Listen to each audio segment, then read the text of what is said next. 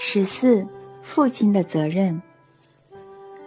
我的儿子小弗拉迪米尔后来进入梦乡，吃饱的他在草地上玩耍，摸着地上的雪松果，还试着舔它。他看着空中漂浮的白云，听着鸟儿的高歌，然后爬上绿油油的土丘，蜷曲身子后闭上眼睛，不知在对什么微笑，就睡着了。阿纳斯塔夏在一旁忙碌，而我开始漫步在林中思考，无视周遭的事物。我的心中同时感到高兴和失望。我走到湖边的一棵雪松下坐着，决定哪儿都不去了，除非我想到我想到身为父亲的自己该如何为孩子的教育尽一份心力。我一定要想办法。让孩子觉得父亲才是世上最重要的。阿纳斯塔夏走近时，我原本还不打算和他说话，但他的笑声让我分了神。阿纳斯塔夏默默坐在我的身旁，双手抱住膝盖，若有所思地看着平静的湖水。他开口说：“请你别见怪，只是你沟通的方式很有趣。”让我忍不住笑了出来。不是因为这个，不然是什么呢？很多读者来信问我抚养小孩的问题，要我问你有关孩子的教育制度，并写下一本书中。但我究竟可以写什么呢？这里完全相反，毫无制度可言呀。你们这里的好像是反制度。有些读者可能会问，在这种情况下，父亲该做些什么呢？反制度这词用的很好啊，就写这个吧。这样谁会有兴趣呢？大家都希望有实用的书能告诉他们，孩子一个月、两个月时候等等该怎么照顾。书里要写出作息时间表、饮食规呃饮食规划建议。以及各种年龄层的教育计划表，可是这里是完全放任孩子照他的意思走。弗拉迪米尔，你你希望我们的儿子长大后成为怎样的人呢？什么意思？当然是快乐又成功的正常人呀。在你认识的人当中，很多人快乐吗？快乐。如果你说的是非常快乐的人，大概没有几个。每个人都会遇到不顺的事情，像是钱不够、家庭纷争、疾病缠身等等。但我希望儿子能够避免任何不快乐的情况。你想想看，如果你特意把他放在众人的教育制度中，你要他如何避免你说的情况呢？再想想看，所有父母都希望孩子快乐，他们长大后却变得和大家一样不快乐。你有没有看到其中的规律呢？规律，什么意思呢？可以直接告诉我吗？我们可以一起想这个问题。人类已经想很久了，各领域的专家学者都研究过了。还想出各种教育制度，并制定时程表，希望能找出最好的制度。弗拉迪米尔，你仔细看看四周，看看花草树木，你要怎么事先安排好在哪一天、哪个小时浇水呢？你总不能只是因为有人特别盯了日程时程，就在下雨时仍执意浇花吧？你扯远了，这和抚养小孩无关，生活中不会有这种事的。但这无时无刻都在发生，不管制度为何，都只是制度，总是会让人在还小的时候就与心灵疏于疏离，屈服于制度，让人在长大后和其他人一样融入这个制度。数个世纪以来，它始终不让人类悟出真理。不让人类开始创造自己，神赐予的灵魂的色彩，人类可是全宇宙的主宰呀。等等，别激动，用一般的话慢慢说。嗯，到底要怎么做才能像你说的那样，让孩子在成长时拥有自由的灵魂呢？如神所愿，成为宇宙的主宰，获得幸福呢？不要干涉孩子，父母看待孩子的方式要像神希望的那样。宇宙所有的光明力量会想与将宇宙最好的送给每个新生儿，而父母的责任在于不用人类教条去遮蔽富有创造力的光线。几世纪以来，地球上不断争辩哪个制度才是最有智慧的，但你自己想想看。只有真理被蒙蔽的地方才会有争辩，毫无结果的、毫无结果的争论可以永无止境的下去，好比待在关上门的房间里。但只要打开房门，一切都会明朗，所有人都能因此看到真理，更没有什么好争辩的。不过，谁会开启这一扇门呢？门已经开，已经开了。现在只要打开灵魂的双眼去看、去理解，理解什么呢？你刚刚问了制度的问题，提到书中为人类制定作息表和例行公事，但你想想看，有谁比造物者更清楚地讲述自己的创造吗？可是造物者什么都没讲呀，他到现在从未讲过任何话。没有人听过他的只言片语。人类发明的每个词都有很多意思。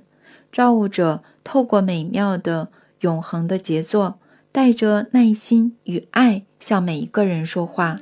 太阳的升起，月亮的光晕，轻柔的云雾，还有把，还有把玩阳光，吸取蓝天的温柔，露露珠。宇宙间有众多显而易见的例子，你环顾一下四周，一切都在你与你所有人的身边。如果再继续叙述阿纳斯塔夏对抚养小孩的看法，最后的结论大概会和我们现在的方式完全相反。我曾经提到过，他所有祖先和他自己都把孩子视为神或纯净的天使。干涉孩子思考是完全不被允许的。他的祖父和曾祖父在他还小时，会长时间看着他对昆虫画入迷，看着他专心思考。他们尽量不现身，让他分神，只在孩子注意到他们时，并想和他们说话时，才会和他沟通。阿纳斯塔夏说。当我观察小弗拉迪米尔在草地上看东西时，他认识的不只是昆虫，而是整个宇宙。根据他的说法，昆虫要比所有的人造物具有更完美的机制，更何况是粗陋的积木。若孩子有机会和这些完美的生物沟通，会比无生命粗糙的物品。为伍要来得好，自己也将变得更完美。此外，他相信每株小草、每只昆虫都和整个宇宙紧紧相连，所以能帮助孩子了解宇宙的本质，了解深处其中的自己，并知道自己的目的。人造物没有这种连结，会在孩子的脑中灌输错误的优先顺序。与价值观，他现在加上我们的儿子成长的环境和我们文明世界的教育方式有着天壤之别。他是这样的回应我的观察：当一个幼小无助的胎儿还在母亲子宫的时候，宇宙中的光明力量就在为他欢腾，焦急的。寄望这个出道人世的无暇之人，与神相称的人，能够成为好的主宰，为地球增添爱的光芒。造物者已经为他设想好一切，整个宇宙、昆虫、树木、小草和外表凶猛的野兽，已经准备好成为他的好保姆。虽然孩子外表看起来还小，却是造物者伟大的创造。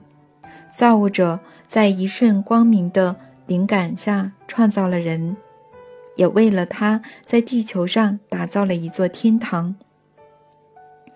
没有任何力量能超越造物者最高等的创造。他将奔放的爱与光明、灵感。在每个人出生当下，就给了他。在浩瀚宇宙的所有生物中，只有一种能介入神、天堂、幸运之星和人类之间，影响人的命运。所以说，在世界上有生物的力量比神还大。世界上没有力量大过神的灵感，但是有力量相称为生物。能够介于神与人之间，也就是介于最温柔的教育者与天使般的孩子之间，到底是谁呢？怎么称呼呢？这个生物就是父母。什么？父母怎么可能会希望孩子不快乐呢？所有的父母都希望孩子快乐，只是忘了通往快乐的途径，所以才会制造出暴力。尽管他们是出于好意，你可以证明你说的话吗？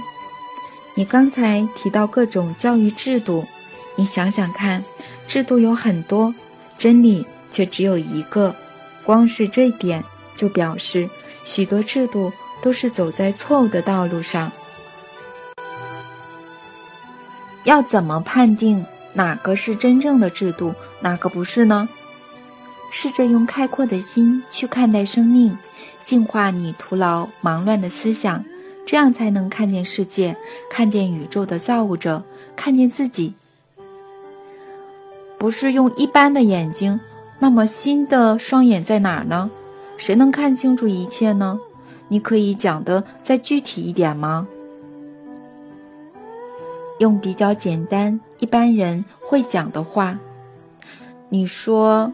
你会模仿我的用词，实际上却是相反。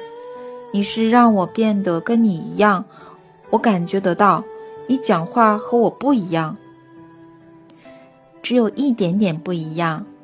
你终究会记得重点的，我语言会和你的结合在一起，让你不要担心，不要因为自己所用的文字组合而感到羞愧。很多人都能让。嗯，很多人都能读懂你的语言，这会打开人隐藏在内心的事物，让宇宙的诗篇在你的语言中成真。这是怎么回事呢？我不想任何人改变我的语言。可是有记者说你的语言生硬时，你却觉得被冒犯了。我和读者可以让你生硬的语言变成最有共鸣的语言。这之后再说吧。我现在只希望你说的简单一点。刚刚的问题既复杂又难懂，怎么会有这种情况呢？为什么父母会对，嗯，会封锁孩子通往快乐的途径呢？嗯，现实真的是这样吗？你得先说服我呀。好的，如果要我说服你，试着回想你童年的场景。可是这不容易，不是所有人都能回想起自己的童年。那为什么会这样呢？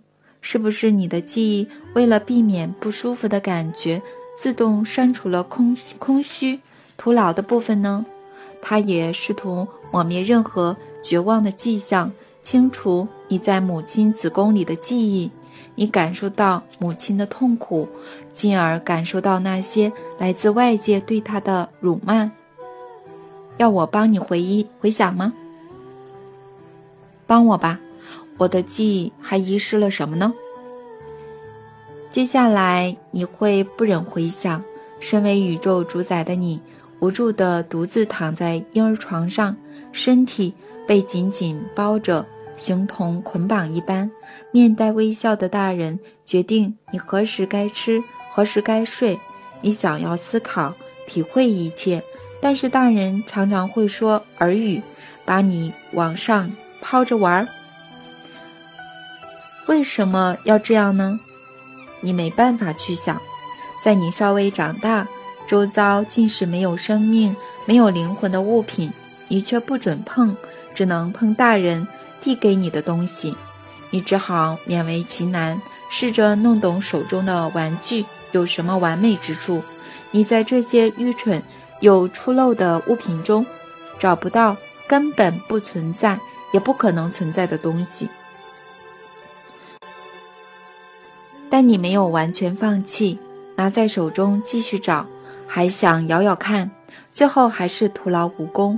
你找不到任何解释，这是生来要成为宇宙主宰的你第一次动摇。你认定自己无法决定任何事，就这样被生下你的人背叛，你也出卖了自己。你说的是我的生命片段，其他人也是这样吗？具体上是在说你，同时也在说此刻正在听我讲话的人众人。如果人人出生都是宇宙主宰，不就表示有很多主宰吗？这怎么可能呢？如果有这么多人统治，还算得上主宰吗？还是说有很多个宇宙呢？宇宙只有一个，无法分离的唯一一个。但每个人在宇宙中都有自己的空间，每个人都影响着整体。那我的空间在哪呢？你失去了，但你会找到的。我什么时候失去的呢？当你放弃的时候。放弃？我和所有的孩子一样呀。你和所有的孩子一样，相信亲人的好意，相信父母，而越来越压抑自己的渴望。最后，接受别人把你当做微不足道、无知的小孩。童年时感受到的暴力会跟着你一辈子，还会让你在下一代中重蹈覆辙。你和大家一样去上学，他们在学校告诉你，人只不过是猴子，人是多么的原始，多么的愚蠢的相信上帝。他们说，只有一位无所不知的领袖。是由人民选出来的一个人，就比众人高等、聪明。献给领袖的诗，让你读到忘我，你更是一味的美化他。不是因为别人告诉我，我才读诗或赞扬领袖的。我当时是真的相信。是呀，很多人都在读诗，你们甚至还有竞赛，看谁最会歌颂领袖，而你还想成为第一名。当时每个人都想啊，是呀，整个体制要求你们有相同的志向，所以才会以暴力压垮你们，好让制度保留下来。但在人生过了一段时日之后，你突然领悟到，原来有太多的制度，而且每个都不一样。你又发现，人可能从来就不是猴子，智慧领袖原来是愚蠢至极的暴君。你的世代都在过着不对的生活，于是需要另外的制度。后来你当了爸爸，不加思索地把女儿交给新的制度，以为这是对她好。你不像以前还会思考，也不会再好奇为什么摇铃会响。你接受了这种暴力，也开始对自己的孩子如此。数千年来，世代更替，各种制度来来去去。但目的只有一个，就是要残害身为主宰、聪明创造者的你，让你变成没有灵魂的奴隶。制度经由父母，经由自称智者的人去运作主宰，他们创造新的教条、教导，因而诞生新的制度。然而，只要稍微分析，就能明白背后由来已久的目的，让你。和神分开，介入你们之间，再迫使你和神为制度而生活，卖命，这就是每个制度的本质。而你还要我创立新的制度。我想我无法达成你的要求，你自己看看四周吧，试着用心去体会。阿纳斯塔夏，那我们的儿子呢？他住在这座茂密的泰加林里，与野兽为伍。他难道会完全不知道你说的暴力吗？他不知道暴力和恐惧，而是越来越相信所有的一切均取决取决于人类，人类会对一切负起责任。可是母熊在他睡醒后舔了他的脏屁股，难道这完全没有暴力吗？舔他的时推倒他呢，在他爬起来又舔一次呢？何况还让他跌倒？我亲眼看到，他明显不喜欢这样。所以才抓住母熊的嘴，想要阻止母熊用舌头碰它。母熊那时立刻就停止了。孩子再大一点，会明白这个程序的重要性。他现在只觉得这是在玩，他想和母熊一起玩，想让母熊追着他跑。你说人类是宇宙最睿智的，但我们的儿子是由野兽带大。这不太正常呀！我在电视上看过有人被狼群带大，当他长大被人发现时，花了好一段时间才像正常人讲话，而且智商似乎不足。周遭的野兽不是在抚养我们的儿子，他们更像是善良能干的保姆，对他付出真诚的爱，他们还随时准备好为孩子牺牲。而且毫不犹豫。你这样训练他们很久了吗？祖父和曾祖父有帮你吗？为什么要训练呢？造物者在很久以前就安排好了。他怎么有办法预知一切，让各种动物知道哪时要做什么？刚刚在空地时，我发现儿子在看一群松鼠。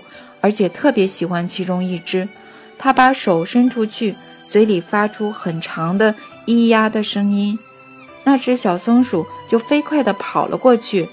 儿子和松鼠玩了起来，抓它的脚掌，摸它的尾巴。究竟造物者是怎么预知这种情况呢？然后教会松鼠的呢？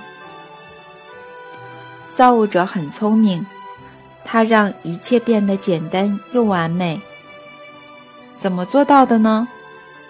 只要人褪去侵略心、自私、恐惧以及众多随后出现的黑暗情绪，就可以散发爱的光芒。虽然光芒用肉眼看不见，却比太阳光还强。它的能量会带来生命。造物者只让人类拥有这种强大的能力。只有人类才能为万物带来温暖，所以所有的生命才会向人类靠拢。小弗拉迪米尔发现松鼠时，只把目光放在其中一只身上，聚精会神地看着它，让自己的温度投向它。他感受到这股温暖带来的恩惠，跑向温度的来源，和它开心地玩在一起。我们的儿子可以这样呼唤任何动物。造物者让每个生命、新生婴儿都有这样的能力，只要他仍处于爱的空间，这美好的生命起点也未遭到任何破坏。爱的空间起源于母亲的子宫，接着只会一直扩大。只有人类有能力摧毁或完善这个爱的空间。爷爷的确会训练老鹰，这你也听说了。他因此为爱的空间带来新的气象。我的祖先无论男女，自古以来都是这样做。另外，明天是个特别的日子，你会看到并明白的。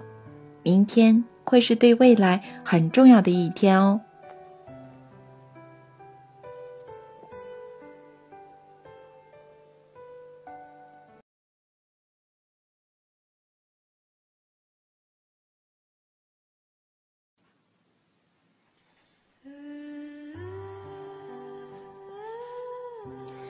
十五，助人探索灵魂的鸟儿。隔天，我和阿纳斯塔夏走到空地，一如往常的默默观察玩得入迷的儿子。母狼躺在空地边缘，也用它敏锐的眼光看着孩子。旁边有几只小狼在嬉戏。我发现小弗拉迪米尔偶尔会把手放进嘴里吸，就像所有孩子那样。我知道父母有各种方法让孩子改掉这种习惯，像是把手用布包起来，或是给他咬奶嘴儿。我将此告诉阿纳斯塔夏，而他回答：“别担心，这对他有很大的帮助。”儿子在长手指上的花粉，花粉哪一种？花和草的，他会用手去摸花草，昆虫。偶尔会爬到他的手上，他们的脚上也带有花粉。你看，儿子皱眉了，还把手指拔出来，表示他不喜欢某种草上花粉的味道。他现在低着头，想把花放进嘴里尝味道。就让他这样吧，让他尝尝宇宙的味道。宇宙和小花。两者有何关系呢？还是这只是种假设？世界上的所有生命都和宇宙有关，但怎么会有关呢？关联何在？从哪看得出来呢？有仪器可以测吗？不需要仪器，只需要用灵魂，就能一次又一次的看见并明白每天用肉眼看得见的东西。可以举例说明吗？用灵魂能看见什么、明白什么吗？以太阳为例，一个离我们很遥远的宇宙星球，却能在升起时以光线接触花儿，让花儿开心的绽放。两者虽然距离遥远，一个是巨大的发光体，一个是渺小的花朵，却是紧紧相连，不能没有彼此。安娜斯塔夏突然不讲话，仰头望着天空。我跟着抬头，发现空地上方有只很大的老鹰在盘旋。我曾在动物园里看过类似的老鹰。老鹰盘旋的高度越来越低，然后在离儿子约两公尺远的地方，突然以爪子落地。飞行的惯性让它前进了一小段，接着它。震一震翅膀，傲气十足地站在草地上。母狼戒备地竖起身上的毛，但是并未攻击在空地中昂首阔步的老鹰。孩子变得异常兴奋，坐着的他太不懂事了，他竟然把手伸向可怕的老鹰那边。老鹰慢慢地走近孩子，钩形的鸟喙。就在他的头上，而他完全不觉得危险，摸起老鹰的羽毛和脚上的爪子，还边笑边打老鹰的胸膛。老鹰忽然用它巨大的鸟喙碰了孩子的小小头，一次又一次的，似乎在找什么。老鹰接着走到另一边，张开双翅挥动几下，稍稍飞离地面后再度落地。孩子将手伸向这只巨大的猛禽，嘴里还发出咿咿呀呀的声音。忽然间，老鹰，老鹰绕到孩子背后，旋即冲刺起飞。它在空地上方低落盘旋，低空盘旋，接着俯冲而下，用爪子抓起孩子的双肩。锐利的爪子并未刺入骨肉体，而是勾住孩子的腋下。老鹰开始振翅在空地上方低空盘旋，想把孩子带离地面。孩子挥动拖在草地上的双脚，有时离开了地面一些。他双眼瞪得大大的，时而燃起兴奋的光芒。接着，他们突然飞起来了。孩子双脚一蹬，加上老鹰同时振翅，他们真的离地一公尺了。老鹰带着孩子盘旋而上，但孩子并没有哇哇大叫。他们一起飞往天际。老鹰带着它飞过高大的雪松树梢，继续往更高的地方飞去。我吓得哑口无言，抓着阿纳斯塔夏的手，他则是紧盯着天空，嘴里念念有词：“你还是如此健壮，太棒了！虽然年纪大了，仍然老当益壮。用你强壮的双翼高飞吧，飞得更高吧！”用爪子勾着娇小身体的老鹰不断盘旋，往湛蓝色的天空越飞越高。为什么要这样对孩子？为什么要让他这么危险？刚才从惊讶中回神的我，对着阿纳斯塔夏大吼：“弗拉迪米尔，别担心，老鹰飞翔没有像你坐的飞机那么危险。”如果他半途放开孩子怎么办呢？他压根儿不会这样的念头，不会有这样的念头。你放轻松一点，不要让害怕或怀疑进入你的思想。老鹰带儿子飞行，对他的认知有很大的意义。你看，老鹰把孩子带到了地球之上。除了是你迷信，还会有什么意义呢？我同意人类不应干涉伟大的创造，但这种飞行不是他预设的，是你和你爷爷自行训练老鹰的。如果不是出于迷信，还会是什么呢？没有必要如此冒险。当我还小的时候，老鹰也这样带我翱翔天际。当时我还不是很理解，只是觉得有趣极了。那是个很特别的经验。从天空看，空地变得好小，地球变得好大，无边无际，一切都好耀眼。这个特别的经验深深烙印在我的心里，足以让我记得一辈子。当我长大了一点，三岁的时候，曾祖父曾问我：“阿纳斯塔夏，跟我说，所有动物都喜欢你的抚摸吗？”对呀，全部都喜欢，他们会摇摇尾巴，表示非常喜欢被摸。还有小草、花儿和树木也都喜欢，只是它们没有尾巴，没办法表示自己有多喜欢被摸。所以说，万物都想感受你双手的拥抱吗？是的，所有大大小小有生命的、生长中的都是。这么大的地球也想要你的抚摸吗？你曾看过地球，看过它有多大吗？我清楚地回想起小时候和老鹰的经验，地球的庞大，我不是听来的。我毫无犹豫地回答曾祖父：“地球大到看不到尽头。如果万物都希望有人抚摸，表示地球也想要。”可是谁能拥抱整个地球呢？地球大到连你的手都不够长了。曾祖父张开双臂，看看后头后，看看后，点头，同意我说的。是啊，我的手的确没有长到可以抱住整个地球。但你刚才说，地球想和万物一样被人抚摸。是的，万物都希望有人抚摸。那你就得拥抱整个地球，想想看怎么做到吧。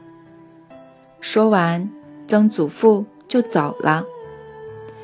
我之后常常思索如何拥抱整个地球，却怎么也想不到。我知道，在我想出办法之前，曾祖父是不会再和我说话，不会再问我任何问题的。所以我努力的想。过了一个月，嗯，我仍然没有答案。就在某一天，我从远处温柔地看着空地另一头的母狼时，它竟然因为我的注视而摇起尾巴来。我随后慢慢发现，当我对动物投以愉悦且温柔的眼神时，它们一律会感到十分高兴。距离和动物的大小都不重要，只要带着爱意看着或想着它们，就足以让它们开心。我发现它们和我之间用手摸的时候一样开心。那时我也明白了，除了一个有手有脚的我以外，还有另一个大到没办法用手比的我。这个巨大看不见的存在也是我。也就是说，每个人的构造都和我一样，所以整个地球能被这个巨大的我拥抱。曾祖父走来时，我满是欢喜地告诉他。你看，动物不只是在我抚摸它们的时候会开心，就算远远的看着它们也是这样。一个看不见的但属于我的东西在拥抱它们，而这也可以拥抱整个地球。我要用这个看不见的我拥抱地球。我是阿纳斯塔夏，我有一个小小的我，还有一个大大的我。至于要怎么称呼，嗯，我现在还不知道，但等到我想到答案，我会告诉你的。你到时就会和我说话了吗？曾祖父立刻就和我说话。曾孙女啊，就把第二个自己称为灵魂，你的灵魂，你要守护它，跟着你无边无际的灵魂行动。弗拉迪米尔跟我说：“你从几岁开始能够觉察、感受到自己的灵魂呢？”我不是很清楚。我一边回答，一边在想自己是否真的认识过自己的灵魂，或是有人感受过自己的灵魂。是在几岁呢？有多了解？或许我们只会空谈灵魂，却没有感受到它的存在。从未思考那个看不见的第二个我，感受灵魂很重要吗？为什么要这么做呢？空中移动的小点开始迅速的变大，老鹰回到空地的上方盘旋。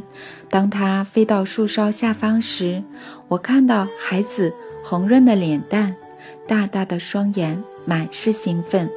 他在那时。那只特别的鸟儿下方敞开双臂，食指跟着它的翅膀一起摆动。孩子的双脚落地，在草地上滑行。老鹰同时张开爪子。孩子落地后翻了一圈，再迅速地用四肢撑起身子坐着，并转头寻找他刚刚认识的朋友。一旁的老鹰踉踉跄跄，最后往一边倒在地上。它笨拙地躺在离孩子约十公尺的草地上，一边的翅膀凸了出来。它的头靠在草地上，呼吸上气不接下气。孩子看到它之后，露出笑容，爬了过去。老鹰。使力在他面前站起来，却又往旁边倒下。这时，母狼呲牙咧嘴地跃进两步，来到孩子和老鹰中间。安娜斯塔夏语气激动地低语：“造物者，你的法则是如此周全、严格，最初就把一切给了人类。母狼遵守着你的法则，但我为老鹰感到难过，非常的难过。”怎么啦？为何母狼要发怒，如此凶狠呢？我问阿纳斯塔夏。母狼现在不让老鹰靠近小弗拉迪米尔，因为他看到老鹰倒在一旁，觉得他生病了，他可能会攻击，并将老鹰赶离空地。这不能让孩子看到，他现在不会懂的。哦，该怎么办呢？到底怎么办才好呢？这时，老鹰突然一震，双脚稳稳撑起身子，高傲地抬起头。他吓人的鸟喙发出了两次咔嗒声，接着坚定又高傲地走向孩子。母狼镇定下来，退到一旁，但是没有离太远，随时准备往前冲。他不停地观察老鹰的一举一动。孩子先碰了碰这只巨禽的鸟喙，然后伸手拉它的羽毛，摸摸翅膀，嘴里重复发出咿咿呀呀和啊的声音，似乎在拜托或请求什么。老鹰用钩形的鸟喙碰了孩子的头顶以及留有爪痕的肩膀，它接着从地面叼起一朵小花。趁着孩子发出声音、张大嘴巴时放进去，像是在喂幼鹰那样喂食这个人类小孩。他的身子又开始摇摇晃晃了。凶猛的母狼正准备一跃而上，这时老鹰突然起跑，拍了拍翅膀，然后起飞。越飞越高的它猛然往空地俯冲，但是来连。离地面一点五公尺时，转而平飞，接着又往上。孩子露出没有牙齿的微笑，对他挥手，并伸手叫他。